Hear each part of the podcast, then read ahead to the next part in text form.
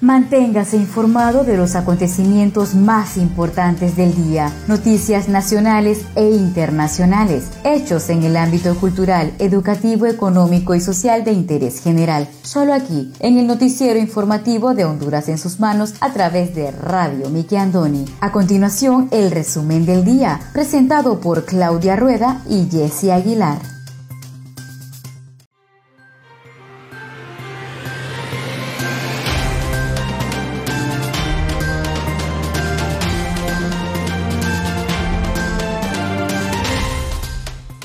Buenas tardes, sean todos bienvenidos a una edición más de su noticiero informativo Honduras en sus manos, a través de Radio TV Miki Andoni Siglo XX. Les saluda su fiel servidora Wendy Aguilar desde San Pedro Sula Gordes, agradecida con Dios por la oportunidad que nos da de compartir con cada uno de ustedes las noticias más importantes que trascienden a nivel nacional.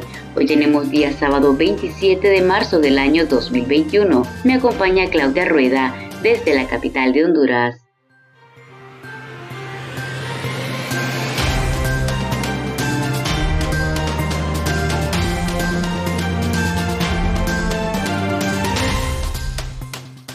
Buenas tardes, gracias por su compañía para este sábado 27 de marzo del año 2021. Les saluda Claudia Rueda desde Tegucigalpa, capital de Honduras. A continuación, el resumen de Noticias Diario con los acontecimientos más importantes a nivel nacional. Para Radio TV, Miki Andoni, siglo XX, de Noticias de Honduras en sus manos.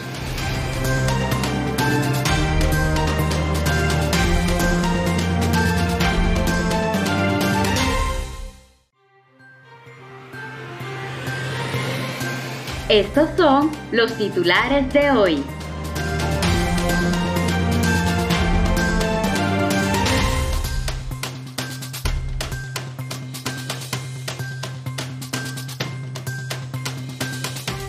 Noticias nacionales y relacionadas al COVID, a más del 100% de capacidad, operan salas COVID en el Hospital Ectórax de Tegucigalpa. En otras informaciones, el Registro Nacional de las Personas pide extender vigencia de antigua identidad hasta el 15 de agosto. Más hondureños salen a trabajar de manera legal en el extranjero. Hasta después de Semana Santa continuarán negociaciones para nuevo salario mínimo. Desde hoy la capital se llena de palmas de olivo para este domingo de Ramos. También le brindaremos el estado del tiempo válido para este sábado 27 de marzo.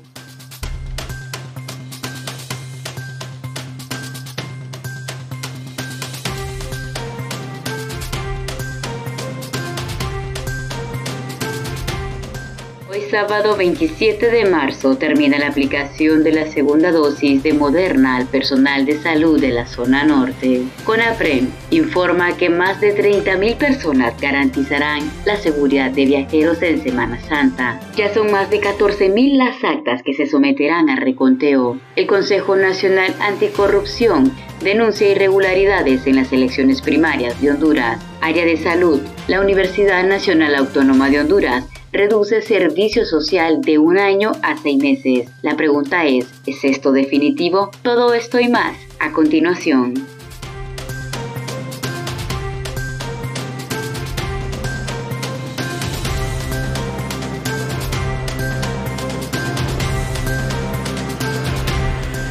Iniciamos desde ya con el desarrollo de las noticias.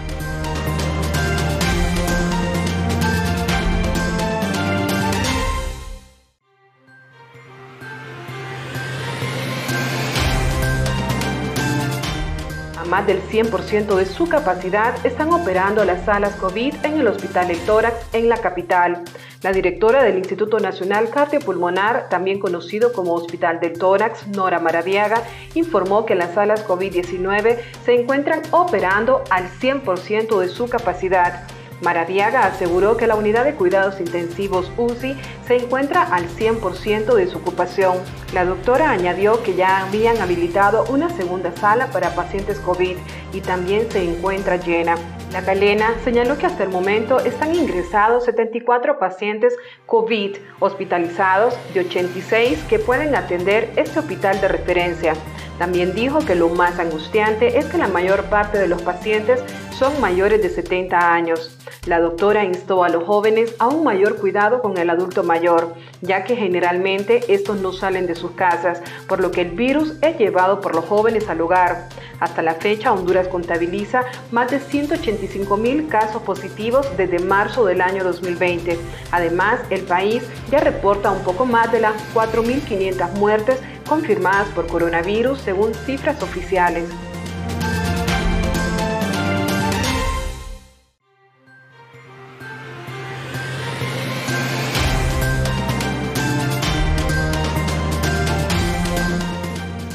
Termina la aplicación de la segunda dosis de Moderna al personal de salud en la zona norte. El personal de primera línea que laboran en los diferentes hospitales de esta ciudad, dicha actividad comenzó el día de ayer y son más de 900 médicos y el personal de enfermería que quedarán inmunizados contra el COVID-19. La jornada de vacunación se inició en las instalaciones de la Universidad Nacional Autónoma de Honduras en el Valle de Sula, donde llegaron los médicos y enfermeras que laboran en el Hospital Mario Catarino Rivas Leonardo Martínez y el Instituto Hondureño de Seguridad Social. Roberto Cosenza, viceministro de Salud, manifestó que se ha concluido con el proceso de inmunización al personal de salud en la zona norte, que son 929 personas de las 2.787 que han sido beneficiadas con las vacunas donadas por Israel, logrando priorizar a los que trabajan en primera línea. Con la aplicación de esta dosis, muy pocas personas desarrollaron sintomatología adversa a la reacción de la vacuna. Por lo tanto, el personal ha quedado satisfecho y vamos a continuar con esta actividad porque estamos a la espera del próximo lote que nos permitirá inmunizar a más personas contra el COVID-19. El intensivista Oscar Díaz tras recibir la segunda dosis de la vacuna contra el COVID-19, comentó que se debe seguir con las medidas de bioseguridad porque aún se mantiene la transmisión comunitaria del virus. Asimismo, enfatizó que la población debe protegerse hasta que se tenga por lo menos del 70 a un 80% de los ciudadanos vacunados y que eso significa que todavía queda mucho tiempo mantener todos los cuidados para evitar enfermarse. Carlos Umaña, presidente de la Sociedad Médica del Instituto Hondureño de Seguridad Social, expresó que está muy satisfecho con la aplicación de la segunda dosis y que envían un llamado a la población para que cuando sean vacunados no vayan a dejar inconcluso el procedimiento porque son necesarias las dos aplicaciones. Umaña informó que en el país no ha habido ningún fallecimiento a causa de la aplicación de la vacuna, por lo tanto, nadie debe de tener miedo de hacerlo y que esta es la luz en el túnel contra el COVID-19. Agregó que cuando le toque al resto de la población no deben de descuidar la segunda dosis. Estamos lejos de mantener un control de la pandemia, hay que ser honestos. Vamos a tener el virus todo el año, por eso durante la Semana Santa tratemos de quedarnos en casa y los que salgan extremen las medidas de bioseguridad.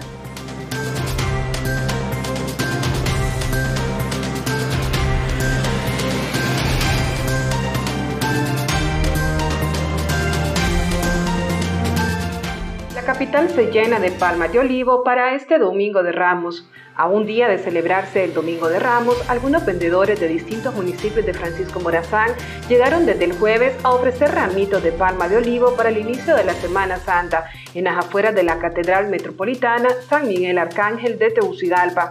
Todos los años, decenas de peregrinos llegan desde Reitoca, Alubarén, Curarén y otros municipios para vender a los capitalinos ramas de palma de olivo. En el año 2020, las ventas de palmas no se realizaron por el ingreso de la pandemia de coronavirus a Honduras y este año los vendedores contra viento y marea han llegado guardando todas las medidas de bioseguridad y así agenciarse de algunos centavos para el sustento de sus familias. El Domingo de Ramos es el día en que los cristianos conmemoran la entrada de Jesús en Jerusalén y su aclamación como Hijo de Dios. Además, es el acontecimiento que marca el fin de la cuaresma y el inicio de la Semana Santa, tiempo en que se celebra la pasión, crucifixión, muerte y resurrección de Cristo. Por esta razón, la Eucaristía del Domingo de Ramos tiene dos momentos importantes. El primero es la procesión de las palmas y la bendición de las mismas por parte del sacerdote. El segundo es la lectura de la palabra que evoca la pasión del Señor en el Evangelio de San Mateo. De allí que el color litúrgico del Domingo de Ramos sea en rojo, ya que se conmemora la pasión del Señor. El Domingo de Ramos debe ser visto por los cristianos como el momento para proclamar a Jesús como el pilar fundamental de sus vidas, tal como lo hizo el pueblo de Jerusalén cuando lo recibió y aclamó como profeta, Hijo de Dios y Rey.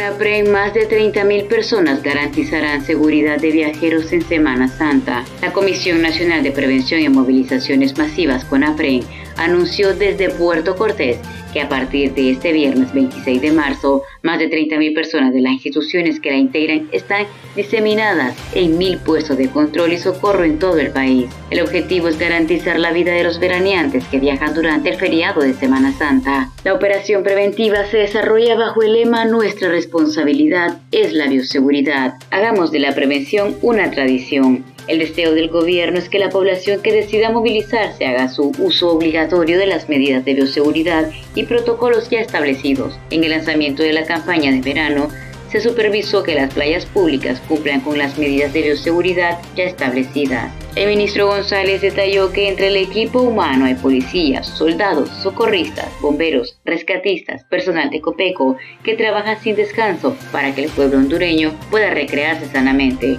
En cada uno de estos puntos será cumplir la decisión del gobierno, que se respeten las medidas de bioseguridad para evitar una propagación masiva del COVID-19. Los veraneantes deberán usar obligatoriamente la mascarilla, gel de manos y respetar el distanciamiento físico. Por su parte, las autoridades del Cuerpo de Bomberos informaron que se han desplegado a 1.406 elementos en 97 puestos de socorro para asistir a la ciudadanía se movilizará durante el feriado. Los socorristas estarán apostados en carreteras, playas y balnearios del país preparados para velar por la seguridad de los veraneantes.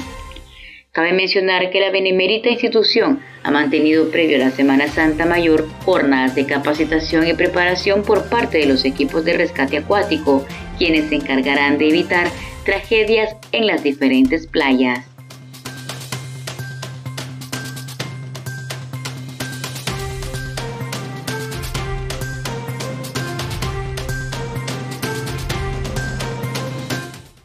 Conozca Honduras como su propia mano. www.hondurasensusmanos.com Geografía e historia de Honduras. Conozca Honduras como su propia mano. www.hondurasensusmanos.info Honduras en sus manos. Noticias. Conozca Honduras como su propia mano www.rinconesdehonduras.info Honduras en sus manos. Turismo.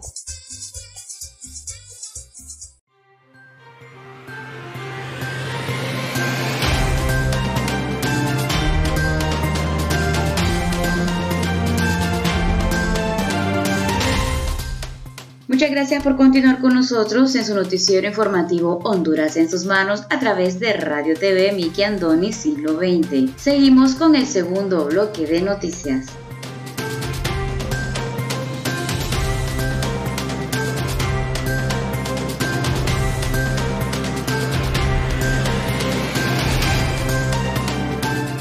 Registro Nacional de las Personas pide extender vigencia de antigua identidad hasta el 15 de agosto el Registro Nacional de las Personas dirigió un comunicado al Congreso Nacional solicitando un periodo de ampliación de validez de la antigua tarjeta de identidad.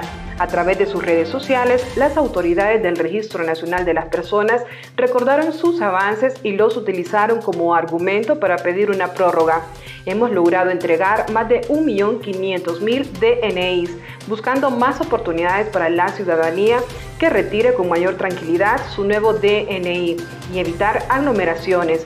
Solicitamos al Congreso Nacional la ampliación de la vigencia de la actual tarjeta de identidad, comunicaron. El comunicado además sugirió como oportuno brindar serenidad a las personas que actualmente forman largas filas para reclamar su documento, porque sugieren una gran reunión de personas para la pandemia, lo que pone en riesgo a los civiles y trabajadores del Registro Nacional de las Personas.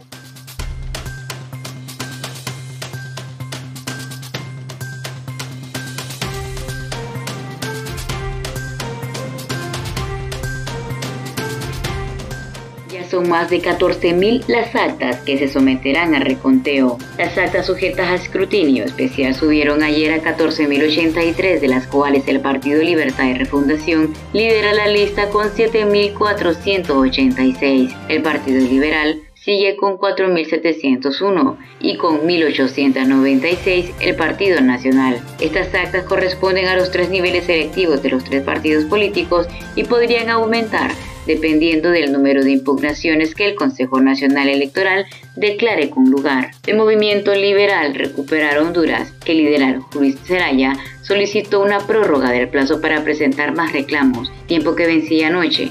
Esta corriente promovió ayer una marcha antifraude por la democracia, que culminó en el complejo hotelero donde presentó más reclamos. Sin embargo, pese a ser el que más ha denunciado supuestas irregularidades, el Partido Liberal está en el segundo lugar con la presentación de reclamos con un 33%, después de Libre que absorbe el 53.1% y el Partido Nacional con un 13.5%. El total de actas en los tres niveles selectivos de los tres partidos asciende a 71.640 sin incluir la de los cargos de dirección. El escrutinio especial inició formalmente hasta ayer en horas del mediodía, después de haber sido inaugurado la noche del jueves por los funcionarios electorales. Se instala el proceso de verificación por conteo público, urna por urna, voto por voto, de las actas que tienen inconsistencia y oportunamente las que han sido impugnadas y que este Consejo Nacional Electoral declare con lugar, dijo la presidenta Ana Paula Hall. La representante del Instituto de Acceso a la Información Pública, Ivonne Ardón, que asiste en la calidad de observadora, dijo que el proceso de revisión inició con el nivel presidencial. Se trata de un proceso riguroso, lento, que podrá durar unos siete días pero se hará lo posible por terminarlo antes, informó por su parte el consejero Kelvin Aguirre. El 13 de abril el Consejo Nacional Electoral tendrá que emitir la declaratoria oficial de los resultados, pero lo puede hacer antes si concluye el escrutinio. El Congreso Nacional está en la disposición de aprobar una ampliación de la vigencia de la actual tarjeta de identidad a petición del Registro Nacional de las Personas. El organismo argumenta que debido a la pandemia no puede entregar la nueva antes del 15 de mayo. La prórroga para seguir utilizando la vieja tarjeta sería hasta el 15 de agosto, tres meses antes de las elecciones generales. Se tiene que aprobar respondió el secretario del Congreso Nacional, Tomás Zambrano, cuando se le consultó sobre la solicitud.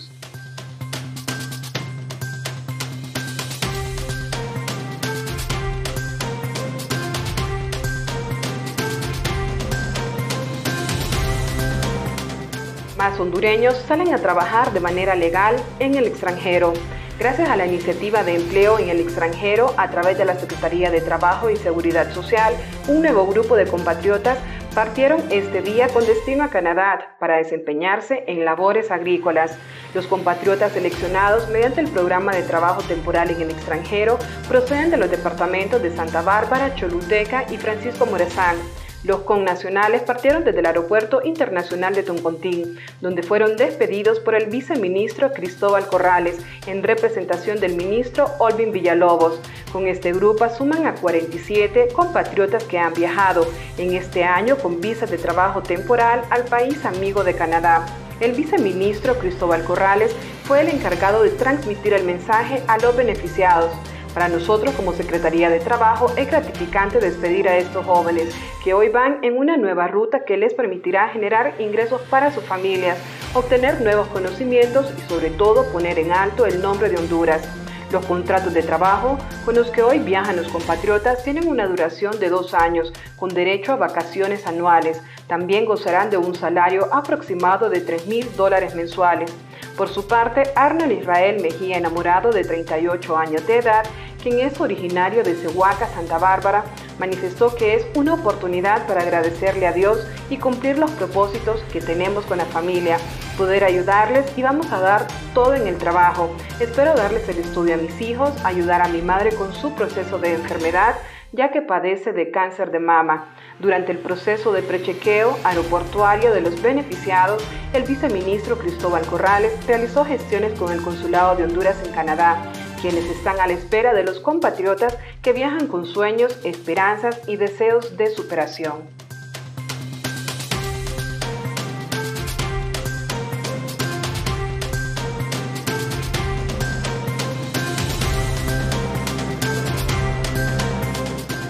Siempre en el tema de las elecciones primarias que se celebraron recientemente en nuestro país, el Consejo Nacional Anticorrupción denuncia irregularidades en las elecciones primarias de Honduras. Titulada como Mercenarios de la Democracia, el Consejo Nacional Anticorrupción presentó este viernes un informe de las irregularidades registradas durante las elecciones primarias del pasado 14 de marzo. El informe del ente anticorrupción revela una serie de inconsistencias encontradas en casi 6.000 actas de cierre de las mesas electorales receptoras. Lo ocurrido en los comicios internos es sobre un plan preconcebido en el que involucraron todos los partidos participantes, los cuales hicieron un ensayo para perfeccionar el próximo 28 de noviembre, día de las elecciones generales, denunció la presidenta del Consejo Nacional Anticorrupción, Gabriela Castellanos. El CNA asevera que el presunto fraude electoral comienza con los miembros de las MER, quienes fueron los responsables de hacer constar en los documentos de votación que en algunos sitios hubo más votantes que votos disponibles. Esto lo ejemplificaron con la MER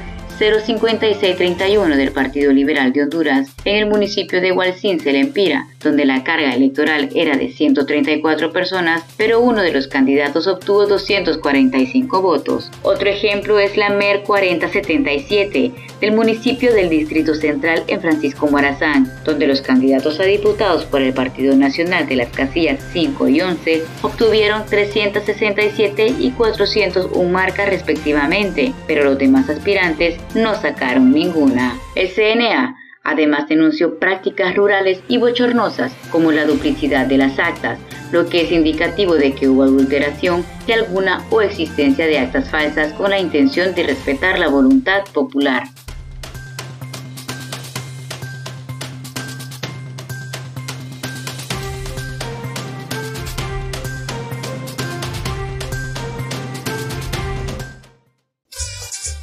Conozca Honduras como su propia mano. www.leahonduras.com Literatura, colección hondureña. Gramática, ortografía y sus reglas. Para sus tareas y más. www.escribelocorrecto.com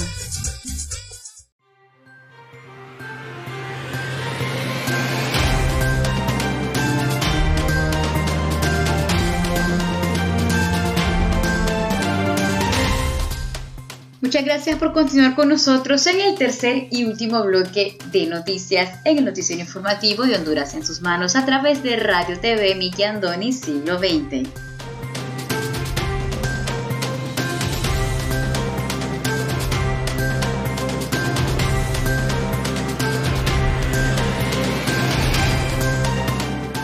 Hasta después de Semana Santa continuarán negociaciones para nuevo salario mínimo. Santiago Herrera, gerente de política económica del Consejo Hondureño de la empresa privada COEP, señaló que después de Semana Santa continuarán con las negociaciones del nuevo salario mínimo para el año 2021. Hay propuestas de ambas partes y continuarán con las negociaciones después de la Semana Santa, dijo el directivo del COEP. También expresó que el país cuenta con un salario mínimo alto al nivel de la región. El salario mínimo en Honduras es el segundo más alto de Centroamérica. Ojalá pudiéramos tener capacidad para doblar el aumento de salario, pero en este momento las empresas no tienen la capacidad para llevar este tipo de consideraciones. Manifestó que como COEP están privilegiando al empleo frente al aumento de salario, pero que ambos extremos son importantes. En este sentido, Herrera señaló que la posición del sector privado es que haya más empleos por familia para fortalecer la economía de las mismas. La meta de nosotros es fortalecer las condiciones de las familias y más que de aumento de salario, hablamos de crear empleos, indicó. Detalló que el nivel de empleos informales en economía rebasó el 70%, por lo tanto señaló que no se pueden seguir con las prácticas tradicionales. El directivo del COEP apuntó que unos 600.000 trabajadores están en condiciones de pobreza, 447.000 están desocupados y 800.000 que se desalentaron en la búsqueda de empleos.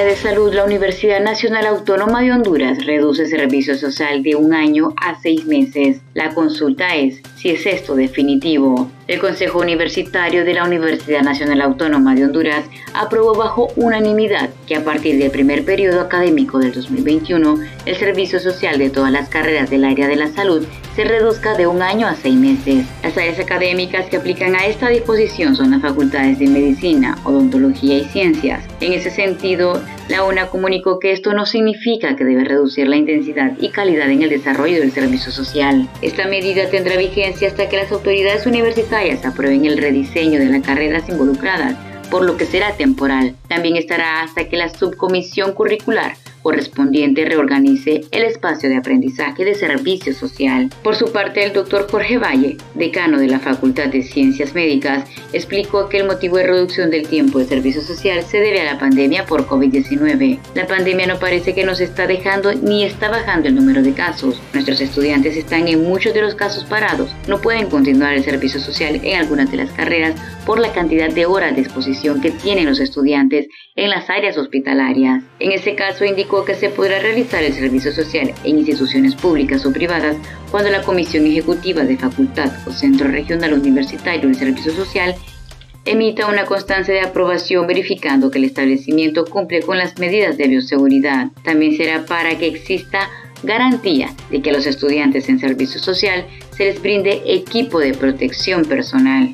Insistimos con los estudiantes que tenemos que estar haciendo análisis realistas, que ser avances progresivos, no todo de un solo, porque todavía estamos con una gran presión sobre todos los hospitales y unidades de salud. Es una dificultad en el país que está teniendo al igual que otros países.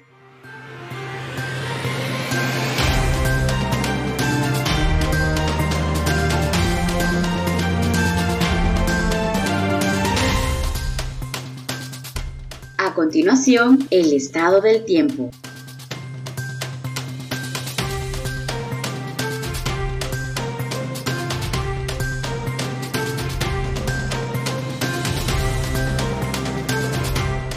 El estado del tiempo válido para este sábado 27 de marzo. Para este sábado y durante el fin de semana persistirán las condiciones secas y estables en la mayor parte del territorio nacional. Probabilidad baja de precipitaciones débiles aisladas en la mosquitia por el ingreso de humedad del Mar Caribe. Esta noche tendremos fase de luna cuarto creciente. El oleaje en el litoral caribe será de 2 a 4 pies y en el Golfo de Fonseca de 1 a 3 pies.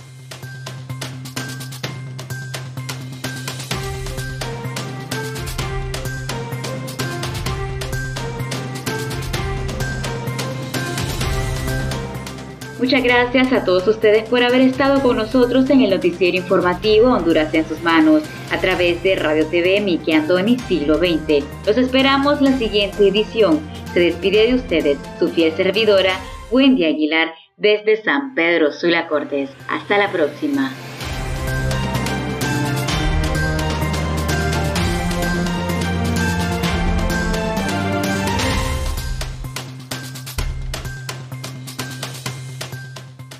Gusto haber compartido las noticias más importantes del día a través de Radio TV Miki Andoni Siglo XX para Noticias de Honduras en sus manos. Si desea dejarnos algún comentario, puede buscarnos en Facebook como Radio TV Miki Andoni Siglo XX.